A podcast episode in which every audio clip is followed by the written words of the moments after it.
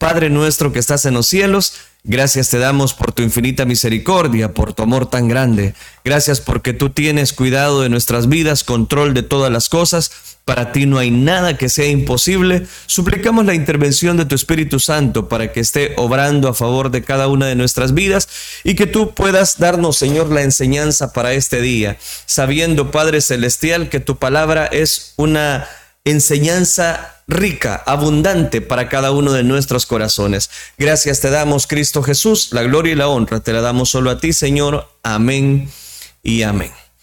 Amén. El día de ayer estuvimos analizando precisamente el libro de Josué. Recuerde que estamos desarrollando la serie de Josué el Conquistador, pero estuvimos analizando el tema acerca de la circuncisión, porque antes de entrar a la tierra prometida, después de que pasaron el desbordado Jordán en seco y Dios hizo ese milagro precisamente a través de su presencia por medio del arca del pacto, mencioné este versículo en Colosenses capítulo 2 versículo número 1, capítulo número 2 versículo 11, hablando de la circuncisión, Pablo escribe, en él también fuisteis circuncidados con circuncisión no hecha, dice él, a mano al echar de vosotros el cuerpo pecaminoso, carnal, en la circuncisión de Cristo. Entonces yo llevaba a mención que es importante reconocer que ahora acerca en el nuevo pacto, en el Nuevo Testamento, de lo que nos habla la circuncisión,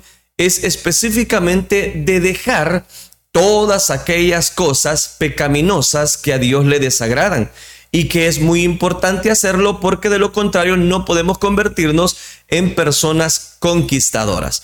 La circuncisión para el creyente es espiritual, es del alma, es del corazón, es de la voluntad, es de sentimientos, es de las emociones. Ese es el punto. Por eso es que le hacía ver el día de ayer y ahora se lo recuerdo que el pueblo de Israel estaba atravesando este momento como una memoria para recordar la importancia de poder purificarnos antes de entrar a la tierra prometida, antes de entrar a la Canaán que Dios les había prometido por años y mucho tiempo atrás.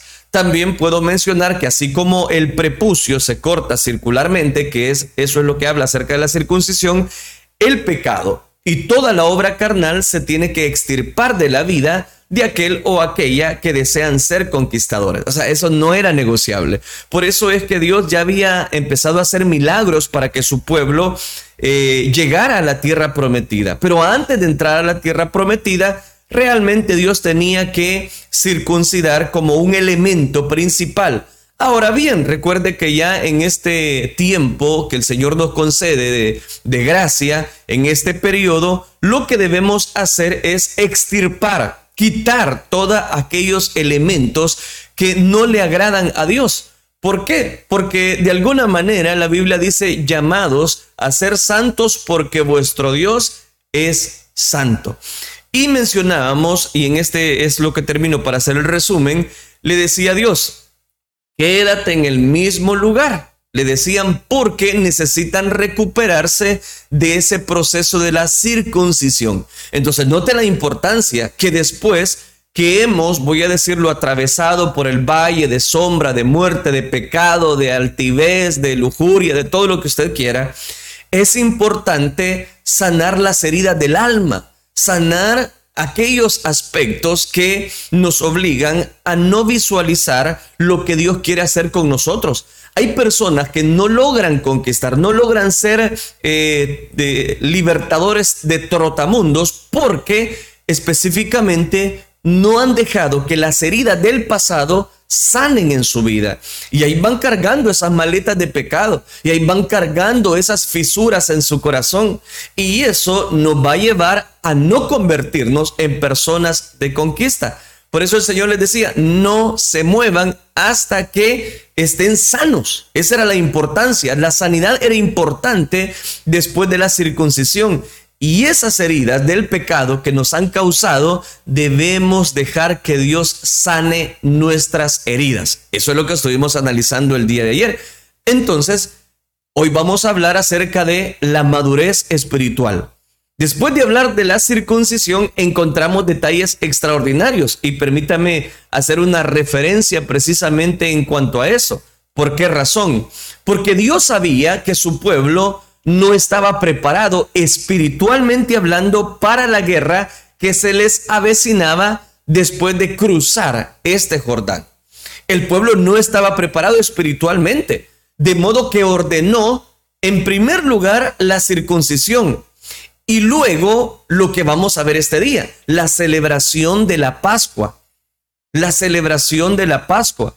Entonces, para que Dios pueda recordarnos sus maravillas, lo que ha hecho precisamente con cada uno de nosotros, es importante recordar que debemos crecer, madurar espiritualmente.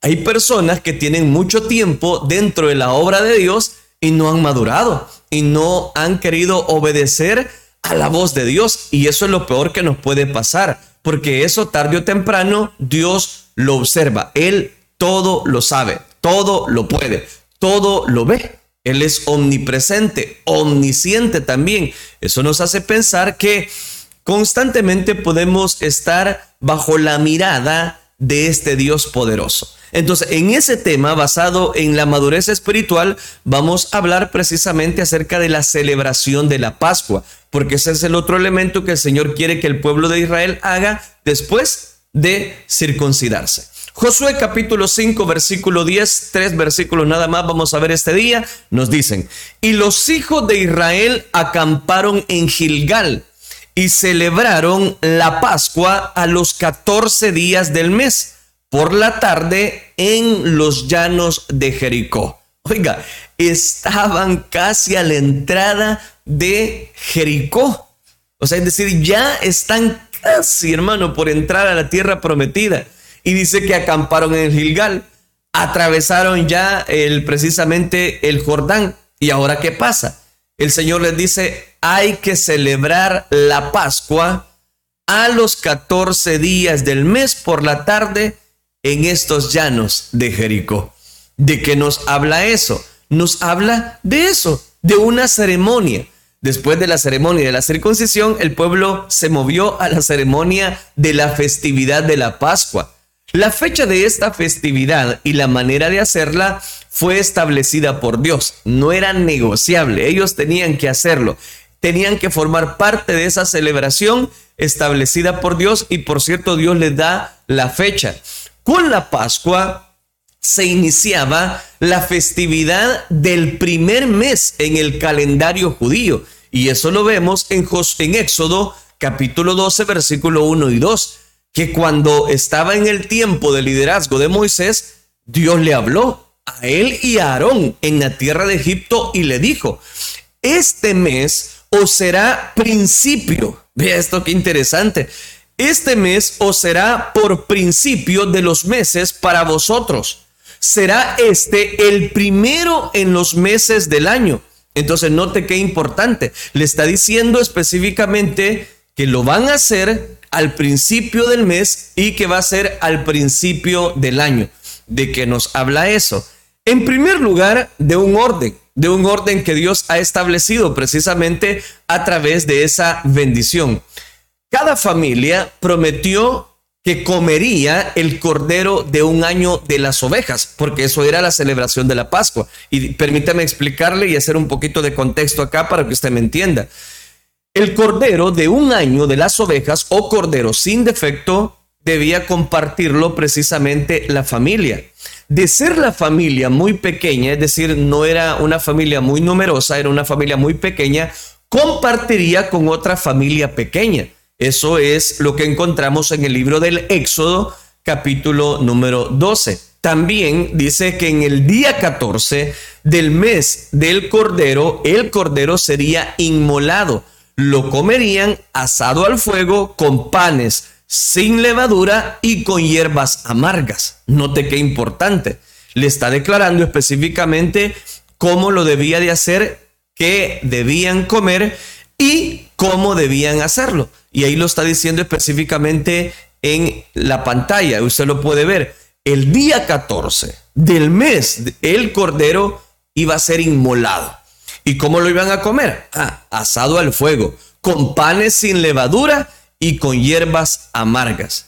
Y dice más, eso es lo que encontramos en el versículo 14, que esta festividad iba a ser una fiesta perpetua, según Éxodo capítulo 12, versículo 14.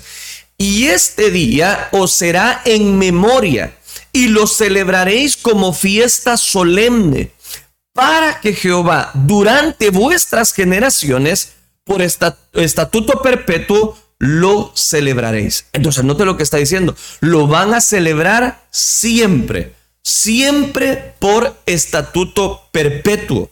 Oiga, qué interesante. ¿Y por qué era era de un era una fiesta muy solemne? ¿Y por qué Dios quería que se celebrara todos los años esta festividad perpetua? Oiga, hay un detalle interesante y no puedo omitirlo. Y es de que Dios establece precisamente esta festividad perpetua seguida por, por, la fiesta de los panes sin levadura, que se comería durante siete días consecutivos. Se abriría con santa convocación y se cerraría la fiesta con una santa convocación. Eso usted lo puede ver más eh, detenidamente, específicamente en el libro del Éxodo, capítulo 12, todo el capítulo número 12. Los 40 años en el desierto, la ausencia de pan sin levadura les había, este es el punto, impedido celebrar esta festividad. Recuerde que toda esa generación había quedado y solo Josué y Caleb habían estado precisamente recibiendo esa, ese, ese tipo de fiesta. Solo ellos tenían conocimiento de ese tipo de fiesta. Pero ahora, en Gilgal, después de la circuncisión, que es lo que estuvimos viendo el día de ayer, recuerdan lo dicho por Dios. Y dice el versículo 15, y cuando entréis en la tierra que Jehová dará, como prometió, guardaréis este rito. Así le está diciendo, guardaréis este rito. Es decir, al día siguiente de la Pascua comerían los panes sin levadura, con espigas nuevas tostadas encontraron provisión precisamente dejándolas o, dejadas por aquellos pueblos atemorizados, según Josué capítulo 5, versículo número 1, que también ya lo analizamos. El maná, y este es el punto, y présteme bien su atención para sacar la lección de esta mañana. El maná les había sido, había dado el alimento milagroso dado por Dios. Era que ellos habían estado comiendo maná. Ahora bien, un día después de los panes sin levadura, el maná, el misterioso maná, no les fue más provisto.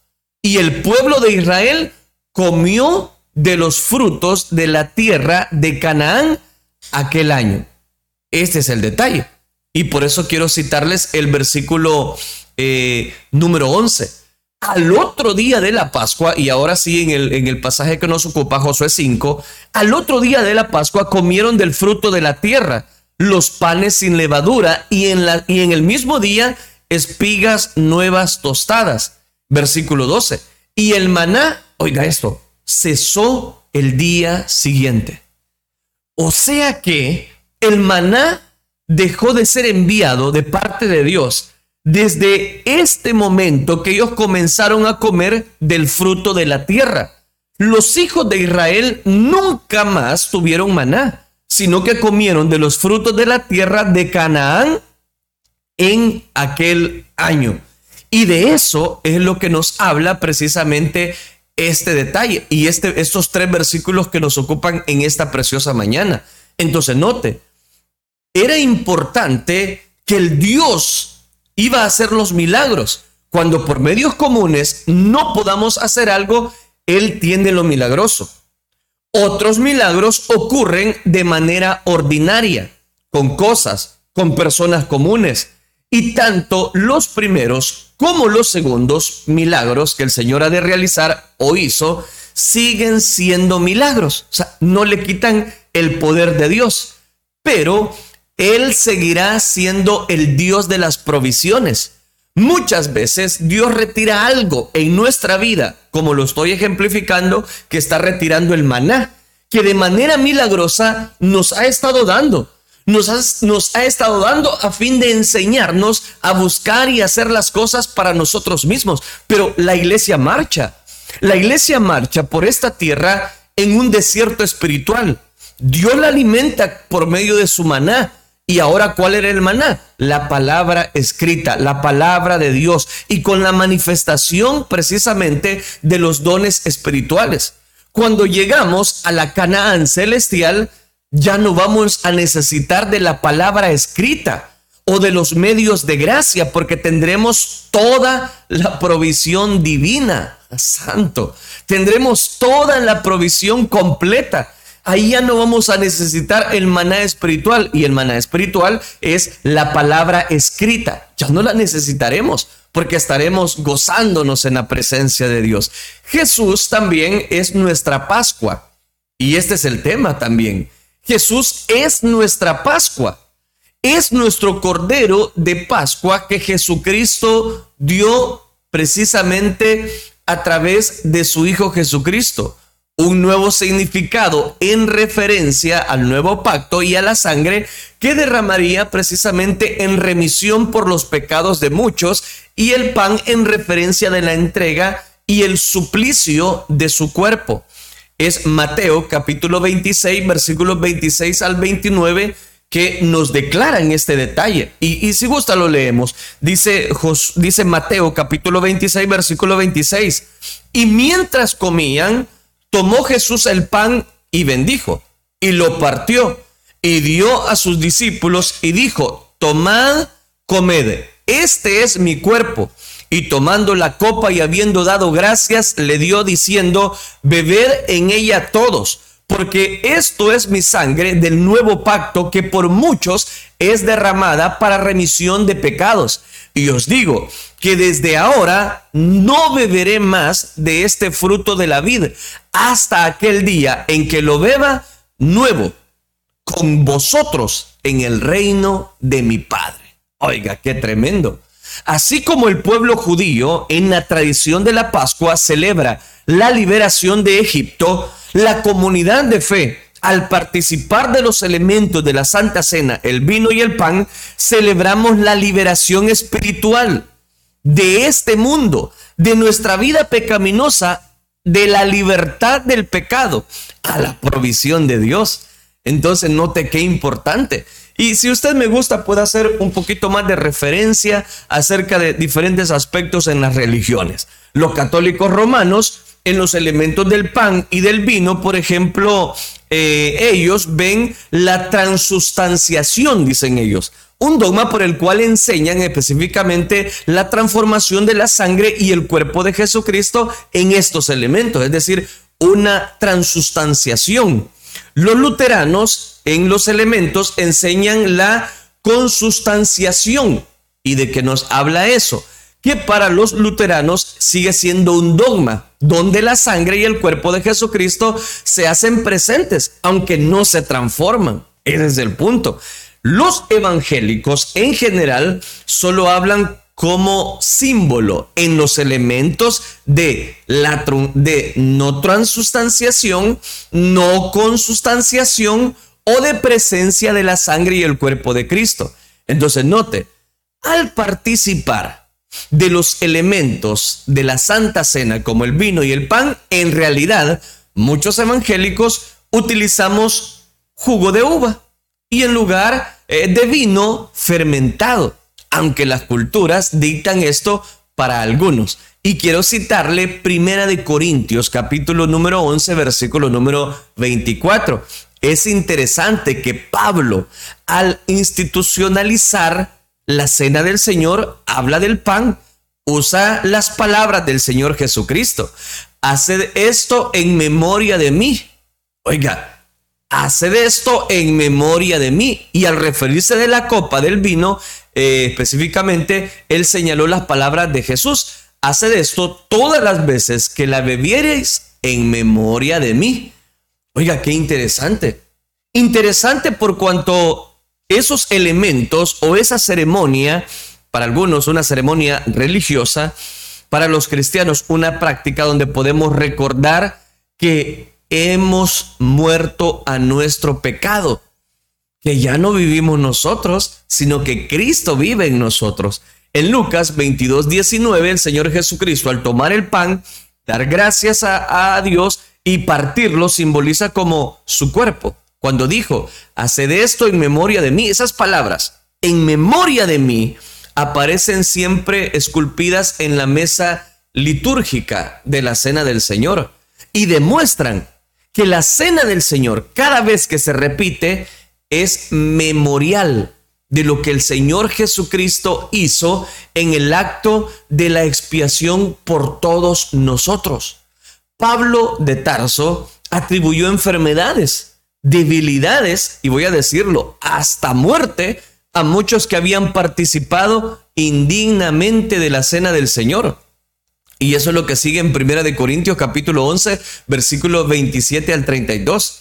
De manera que cualquiera que comiere de este pan o bebiere de esta copa del Señor indignamente será culpado del cuerpo, de la sangre del Señor. Por tanto, pruébese, dice Pablo, cada uno a sí mismo y coma así del pan y beba de la copa. Porque el que come y bebe indignamente sin discernir el cuerpo del Señor, juicio come y bebe para sí. La razón es que los primeros cristianos celebran un ágape y luego participan de los elementos litúrgicos de la cena del Señor. Y muchos abusaban en tiempo de la iglesia de Corinto, abusaban del significado y del propósito de esta cena del Señor. Ahora bien, al participar de la cena del Señor, que es lo que simboliza precisamente la Pascua que estamos viendo en el libro de Josué, aunque no haya misticismos, en la misma, la comunidad de fe debe hacer con mucha reverencia y temor de Dios. Eso es lo que no se nos debe de olvidar. Se deben respetar precisamente los elementos que el Señor estableció para las diferentes eh, tradiciones religiosas, voy a decirlo. Aunque Judas participó de la cena de la Pascua y de los elementos simbólicos del pan y del vino, esa, esa última cena, con un corazón sucio, con un corazón dañado por la avaricia, esto no debe tomarse como excusa para tomar la cena del Señor en pecado. ¿Por qué? Porque si no juicio, bebe para sí. A Judas, en este acto final, el Señor Jesucristo le dio una oportunidad de gracia, aunque todo era parte del plan de las edades que Dios precisamente había establecido para con él. Entonces note que nos enseña este pasaje, que en aquel momento el maná cesó, cesó en ese día. Desde ese momento comenzaron a, comenzaron a comer del fruto de la tierra. El maná fue un milagro extraordinario por más de por 40 años. Mientras peregrinaron por el desierto, ahora podían comer del fruto de la tierra. Y aquí es, este, es el, este es el detalle que quiero dejarle en su corazón. No esperemos la provisión de parte de Dios por medios extraordinarios toda la vida, cuando la podemos tener por medios corrientes. Hay pasos que Dios tiene que dar, pero hay otros elementos que tú tienes que hacerlo. Él es nuestro Padre. Él te inculca responsabilidad y esa es la madurez espiritual. Recuerde que ese es el tema. Eh, por medio de la Pascua encontramos una madurez. ¿Y cuál es la madurez que encontramos? Que no solamente toda la vida Dios va a estar dando maná. No, no, no, cuidado. Es responsabilidad de nosotros también. Él nos va a proporcionar los dones, Él nos va a proporcionar todo lo necesario. Pero es necesario también que, nosotros demos esos pasos de obediencia para demostrar nuestro crecimiento espiritual. Hay personas que solamente quieren depender de Dios. Es decir, no, no, no solamente en cuanto a una oración, sino que siempre quieren esperar sentados la provisión de Dios. No, la provisión de Dios también hay que salirla a conquistar, hay que salirla a ganar es necesidad. Dios va a proveer todo lo milagroso, pero también deja que usemos los talentos que Él nos ha dado, los recursos que Él nos ha dado para abastecer nuestras vidas, para seguir luchando. Su voluntad es que maduremos asumiendo nuestra responsabilidad. ¿En qué vamos a diferenciar a una persona conquistadora, a una mujer conquistadora, a un hombre que conquista? Que maduramos espiritualmente, asumimos nuestro rol, asumimos nuestra responsabilidad La Biblia es el maná con que Dios nos alimenta. Pero cuando lleguemos a la patria celestial, ya no vamos a necesitar la palabra escrita, como le decía hace un momento. Las profecías se acabarán. Cuando Él se manifieste, seremos semejantes a Él, porque le veremos tal como Él es. Si tu oración, quiero terminar con esto, si tu oración no ha sido contestada, quizás lo que necesites es pedir sabiduría para ver lo que Dios te ha dado, para ver lo que Dios te ha provisto y cuál es su voluntad al proveerte eso que tienes en este momento, porque Dios siempre provee. Y quiero cerrar diciéndole también, todo tiene su tiempo para recibir. Hay tiempo para dar, hay tiempo para recibir, hay tiempo para bendecir a otras personas, hay tiempo para todo. Todo tiene su tiempo para recibir y tiempo para dar. No sigas, no sigas descansando en los momentos que tienes que orar. No sigas orando en los momentos que tienes que enfrentar tu problema. Esa es la clave. Y de esa manera encontraremos una madurez espiritual. Oremos entonces, Padre nuestro que estás en los cielos. Gracias te damos por tu infinita misericordia. Gracias porque nos auxilias. Y a través de, este, de esta serie de Josué el Conquistador, podemos encontrar en ti, Señor, también una madurez espiritual. Ayúdanos a ir creciendo. Como dices alabanza, ayúdanos a ir escalando peldaños y llegar a la estatura de el varón perfecto que tú deseas de cada uno de nosotros. Gracias Cristo Jesús, la gloria y la honra te la damos solo a ti. Bendice a este pueblo, a este remanente fiel que siempre, Dios mío, están escuchando de tu palabra, de tu verdad, sabiendo que tu palabra es esa antorcha que ilumina nuestro camino.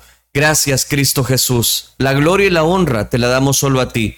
Gracias bendito Rey. Gracias Padre Celestial.